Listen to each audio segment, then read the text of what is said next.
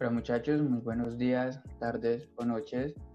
El día de hoy les presentaremos un podcast producto del trabajo de ciencias humanas del profesor Nicolás Espinosa, perteneciente a la Universidad del Valle.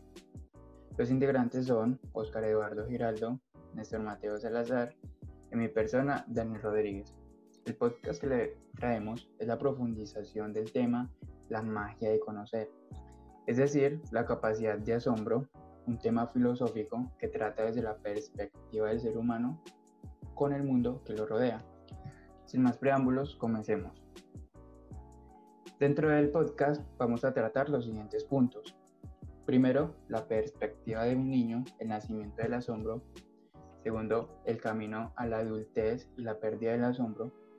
Tercero, la inmersión en la rutina y en la vida con los ojos vendados Cuarto, el despertar de la conciencia y el aprendizaje de las experiencias. Y quinto, la renovación de la perspectiva y el regresar del asombro. Ok, para darle apertura al primer punto, que es la perspectiva de un niño y el nacimiento del asombro, yo les quiero hacer una pregunta a mis dos compañeros. ¿Han presenciado un parto? Mm, no, la verdad, así el parto de un niño no. Tal vez el de un animal, pero niño no. ¿Y Daniel? Sí, me pasa lo mismo que a, Oscar. He presenciado un animal, pero un niño no. Bueno, yo tuve la, la, buena suerte, por llamarlo así, de cuando yo trabajé en el sector salud, yo presencié el parto de un niño. Curioso que fue solo uno, pero bueno, es un... ¡Wow! No hay manera de describirlo porque son muchas sensaciones y muchos sentimientos encontrados en una sola, en una sola habitación, empezando con el dolor y la desesperación de la madre, al momento de que la doctora le grita, puja, puja, y esa madre desesperada grita y grita hasta que escucha el llanto de su niño. En ese momento en que el niño llora, todo en la habitación cambia, todo es diferente ya son lágrimas de alegría y, una emoción que no cabe dentro del pecho de esa madre que lo único que pide es muéstrenme a mi niño o niña, déjenme verlo, quiero tocarlo, quiero sentirlo. Pero por otro lado, es una adrenalina y se vive al 500% por parte de nosotros, el personal de salud, el cual está corriendo por todos lados, haciendo muchas cosas, un sinfín de tareas, escoger el niño, vacunarlo, echarle unas gotas, intentar de que entre en calor.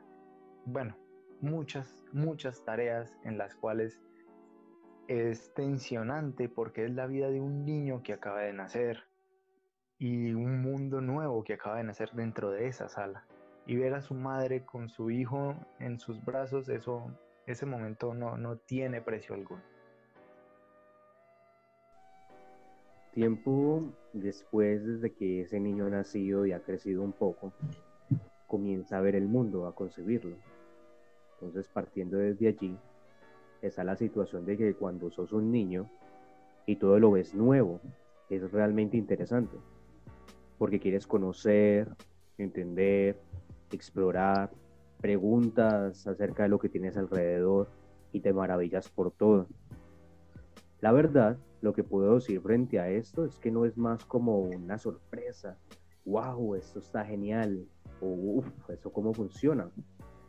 Una capacidad de asombro inicial en pañales, como decirlo de esta manera. El cual tus preguntas no van mucho más, mucho más allá de qué es y para qué sirve.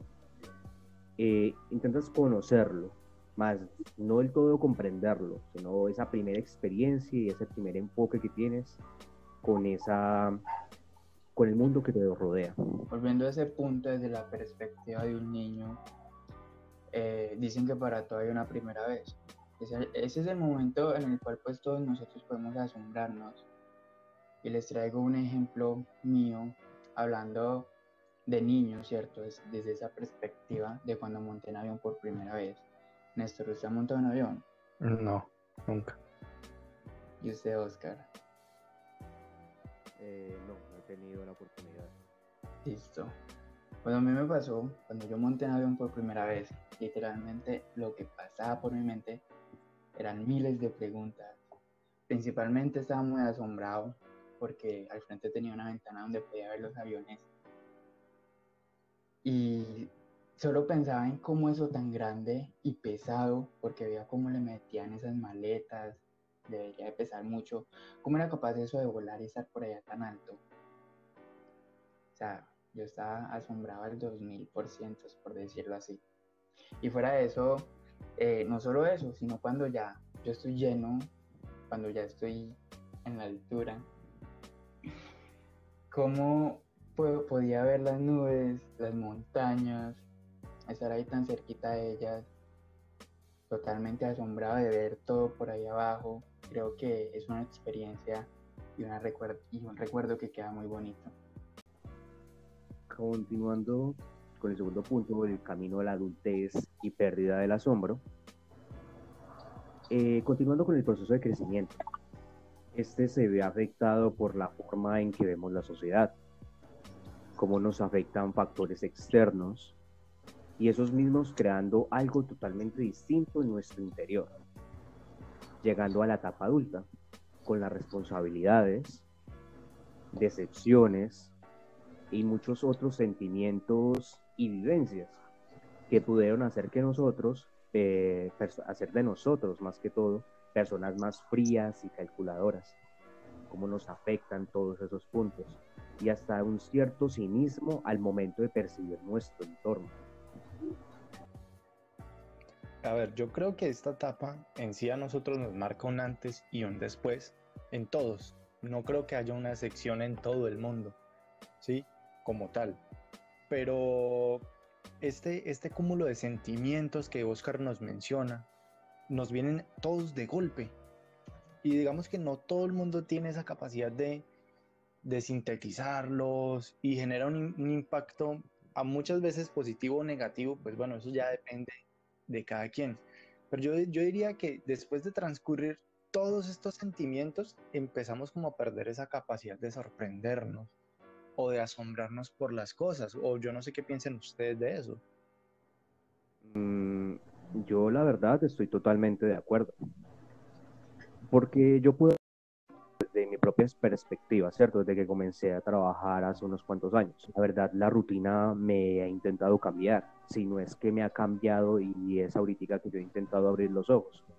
Y, y lo curioso es que es fuerte, te intenta como, te intenta deformar, como elementos externos, ¿cierto? Elementos externos eh, me influyen, me influyen, cambiando mi perspectiva, lo cual que si es para bien o para mal, realmente depende de la opinión que se tenga. Es que ese detalle es que todo lo que me rodea, los compañeros, la forma en que ven los compañeros, la rutina diaria, la intensidad de la misma, puede ser un, un cambio como, como un switch en el cerebro muy, por no decirlo de otra manera, brutal. No, totalmente de acuerdo. Y de hecho, eh, opino lo mismo que Néstor. O sea, como él dice, eh, todas esas vivencias y situaciones que generan algún impacto en nosotros, eh, nosotros quedamos de una u otra manera marcados con esas experiencias, con esas situaciones. Y pues eso hace que más adelante eh, no nos genere un impulso de conocer o de asombrarnos con cosas diferentes o el intentar hacer cosas eh, diferentes por el simple hecho de pensar de que nos puede volver a pasar lo mismo eh, de antes, que nos van a fallar, dando ejemplo de una persona o que fui a algún lugar y fue una experiencia mala. Entonces, es la verdad. Sí, ahí perderíamos como la valentía de intentarlo, por así decirlo. Claro, cuando nos rendimos, técnicamente es el inicio de cuando nos rendimos a nosotros mismos. Puede sonar cruel, pero, pero es un punto de vista que tengo referente a ese tema. Eh, punto 3. Inmersión en la rutina y la vida con los ojos vendados. Cayendo en el ciclo de la rutina, eh, creando una zona de confort sin preguntarse, cabe resaltar, ¿qué se puede obtener de lo que se ve, se vive, experimenta, sufre cada día, que aporte para su vida y el disfrute de la misma. Eh, teniendo en cuenta un aporte de un filósofo, un autor, T. Har Iker, ahí me disculpan si no fue la correcta pronunciación. Cito, nadie ha muerto jamás de incomodidad y, sin embargo, vivir en nombre del confort ha matado más ideas, oportunidades, acciones y crecimiento que todo lo demás junto. Si tu objetivo en la vida es estar cómodo, te garantizo una cosa, jamás serás feliz. Es, es muy certero. Entonces, junto con esto, un punto que Joan Néstor y Daniel les había mencionado mucho, la adaptación hedónica. Esa adaptación hedónica que es la capacidad que tenemos las personas para adaptarnos a las diferentes situaciones que vamos viviendo a lo largo de, nuestra vida, ya sean buenas o malas, y crea como una especie de, bucle, ¿cierto? Eh, sentimos una gran, una gran satisfacción y placer. Ese es el hedonismo, ¿cierto? Al hacer sobre todo los primeros días, poco a poco y a medida que transcurren las semanas. Por, en, quisiera colocar un ejemplo. Queremos una moto. La queremos la obtenemos. Nos acostumbramos a la moto, a la situación. Deja de ser novedosa, ¿cierto? Y, entonces comienza esa, ese proceso, ese ciclo, porque vos quieres volver a sentir ese hedonismo, esa satisfacción y placer. Entonces ahí es cuando buscas eh, un reemplazo, otro tipo de situación que te haga sentir la misma satisfacción que sentiste en un principio, ¿cierto? Ahí, en ese punto, crea ese bucle y eso es lo que se le llama adaptación hedónica.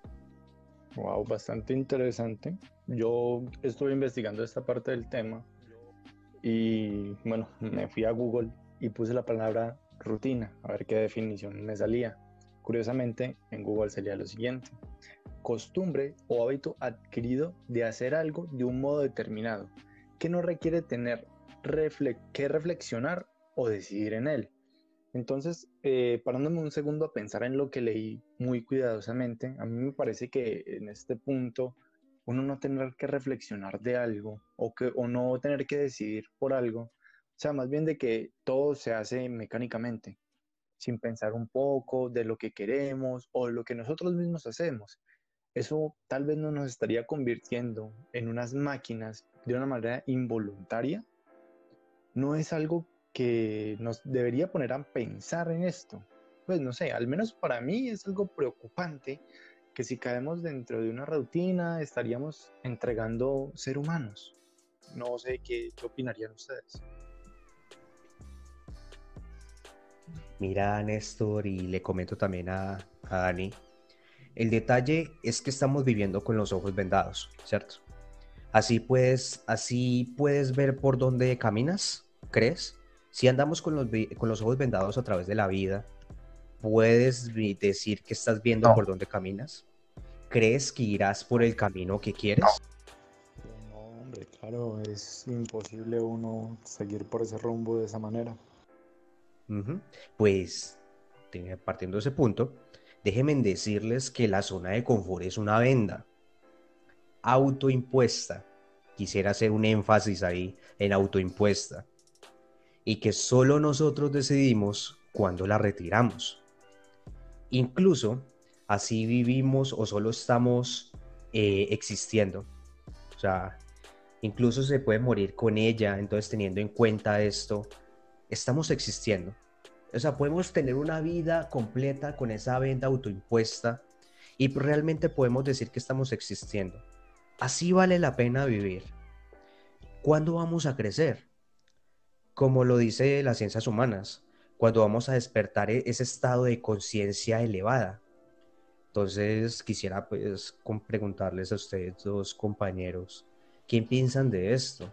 ¿Podemos vivir sin crecer? Yo diría que no, ¿sabes? porque pues en cierto modo nosotros tenemos que crecer tanto física como emocionalmente, ¿sí? No, no podríamos vivir las cosas nuevas ni experimentar estas cosas nuevas. Y aún así seguir el curso de la vida naturalmente, ¿sí? No podríamos vivir sin sentir, sin vivir nuestra propia vida, sin saber qué queremos para nosotros. Pues yo diría que nosotros podemos crecer, pero sin olvidarnos de todo esto, de esos sentimientos que en algún momento nos hicieron sentir más vivos que nunca. Pues es mi humilde opinión. Bueno, yo pienso que Néstor tiene mucha razón. O sea, nosotros no podríamos vivir sin crecer tanto física como mentalmente. Lo que pasa es que muchas personas eh, son encaminadas o siempre hacen lo que según ellos se debe de hacer. Como ejemplo, pues puedo ponerlo del trabajo. Mucha gente está adaptada a lo simple y digamos a lo que la sociedad impone en cierto, en cierto grado, porque es, tú naces, estudias y trabajas en lo que estudiaste listo. Te quedas ahí como en esa zona de confort, en hacer simplemente lo que haces o sabes hacer y no buscas otras alternativas o no haces algo que realmente te guste por el hecho de que ahí está bien, está ganando lo que necesita, obtiene desempleo lo que necesita y no se arriesga como a nuevas cosas. Ok, entonces, continuando con este cuarto punto, el despertar de la conciencia y el aprendizaje de las experiencias. Iniciando con un fragmento de una de las lecturas que vimos en Ciencias Humanas durante el primer corte, que fue Humanidades para Humanizar, la acción de humanizar desde la experiencia de las vivencias y las vivencias de la cotidianidad de Carlos Aquila Barrera Hernández. Cito este fragmento. En una época como la actual, marcada por la diferencia, el individualismo y la subsistencia personal, no es fácil presentar y dar a conocer su significado e importancia, como nos presentan en el sentido más amplio de las acciones, sobre todo reconocer y dar valor a nuestra existencia personal, profesional y social. Teniendo en cuenta esto, un día si tenemos suerte, valga la aclaración, podemos estar con un profundo sentimiento de descontento con el rumbo que lleva nuestra vida, pensando que si realmente se está aprovechando el tiempo, que se tiene al máximo, que le empieza a cansar su zona de confort. De aquí menciono de nuevo, si se cuenta con suerte, ya sea por un factor interno, un sentimiento de inconformidad, como lo puedo decir yo desde mi perspectiva, o por un externo, ya sea algún mensaje o reflexión, o las palabras de alguien que nos llegue, ¿cierto? Y junto con esto darse cuenta que aunque vivimos una rutina, estudiar, trabajar y demás actividades de la vida diaria, eh, trae consigo un aprendizaje, una experiencia, una vivencia, y que es necesario el aprender y mirar hacia adelante, quiero resaltar cómo nos ayuda a crecer en todos los ámbitos humanos posibles. Cada día trae consigo una, posibilidad. Eh, de esto quiero colocar otra, otra pequeña frasecita de otro autor, Liz Brown. Si te pones en una posición en la que debes salir de tu zona de confort, te obligas a expandir tu conciencia, la clave es que domines tu rutina, no es que la rutina te domine a ti y se vuelve una herramienta de crecimiento personal, un, cambio de perspectiva. Claro, pero realmente, ¿cómo sabemos de que, que, nos estamos despertando, de que somos conscientes de las cosas, de cómo actuamos y de la manera en la cual actuamos? ¿sí? Por ejemplo, yo leyendo algunos artículos en algunas páginas investigativas, encontré uno en una página que es Investigación y Ciencia, en el apartado de Psicología y Neurociencia, neurociencia la cual nos dice lo siguiente. La conciencia es estado de la mente que nos permite darnos cuenta de nuestras propias existencias, de la, del resto del mundo y de las cosas que pasan. Es algo muy similar, pues no es otra cosa que el intangible resultado del procesamiento de información que tiene lugar en el interior del cerebro. Entonces aquí yo les hago una pequeña pregunta. ¿Por qué nosotros siempre, las personas, buscamos la manera en la cual dejar el piloto automático activado en muchas de las cosas que, que hacemos en nuestro día a día? de aquí podemos decir eh, la inconformidad constante de una persona que ha sentido desde que quiso empezar a crecer.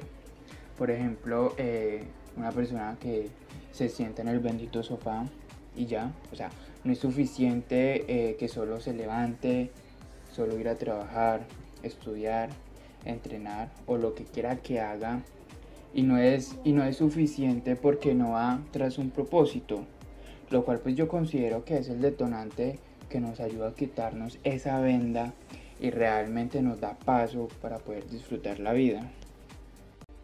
Bueno, eh, continuando con este último punto, la renovación de la perspectiva y regresar del asombro. Ya con un pensamiento maduro, ya no se es un niño como cuando experimentamos el asombro por primera vez, el cual impacta ya que todo es una experiencia nueva. Todo era nuevo a nuestros ojos, la verdad, pero ahora sucede eh, con nosotros, pero ahora qué sucede con nosotros que somos adultos, que perdimos esa capacidad para vernos inmersos en la rutina y los afanes del día. Pues partiendo con la mentalidad de la virología, de la enfermedad se obtiene la cura, es decir, ese mismo proceso que nos alejó, nos dio experiencia, aprendizaje y perspectiva, la cual nos ayuda a ver lo que nos rodea, no por cómo se ve, sino que por lo que significa, la importancia que tiene, a valorar las maravillas que tiene el mundo. Eh, con esto un ejemplo que quisiera colocar es que un río es un río, si lo vemos de manera objetiva, pero si lo ves desde su importancia, caes en cuenta que es un recurso hídrico fundamental para la vida y que sin el agua estás muerto prácticamente. Es diferente al asombro que tenías de niño. Este ya es un asombro de un adulto, el cual se obtiene madurando el cuerpo, la mente y el espíritu yo diría que la solución a todo esto es que en ocasiones intentemos ser más como un niño, como lo hablamos al comienzo de la, del podcast. Intentar nuevamente ver como los niños ven, salirnos de todas esas barreras y bueno, de las responsabilidades. Pero ojo, yo no estoy diciendo que debemos tirar todo de lado y simplemente es como si en la vida no tuviéramos responsabilidad de nada. Pero en sí, yo lo que quiero decir es dejarnos llevar de aquellos momentos los cuales nos generen un mar de emociones, que yo creo que son momentos los cuales nos revitalizan a nosotros. De igual manera, eh, pues yo pienso que la vida es una sola y a pesar de que cada uno de nosotros tenemos responsabilidades diferentes, también tenemos la responsabilidad de disfrutar disfrutar esta vida de la mejor manera posible. Obviamente con responsabilidad, ¿no? Mm, yo tengo un punto de vista, una premisa, que cuando sabes de dónde vienes, sabes dónde estás y sabes dónde quieres ir, te ayuda a sentirte bien, fuerte. Entonces, desde mi punto de vista, eh, el mundo se admira de dentro hacia afuera. Es decir, nosotros somos un mundo también.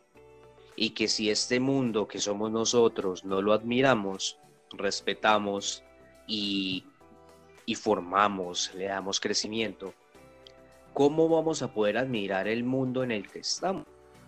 O sea, Oscar, tú lo que nos quieres decir es que si nosotros primeramente no nos cuidamos, nos respetamos a nosotros mismos, no habría como ese punto de partida para vivir el nuevo mundo.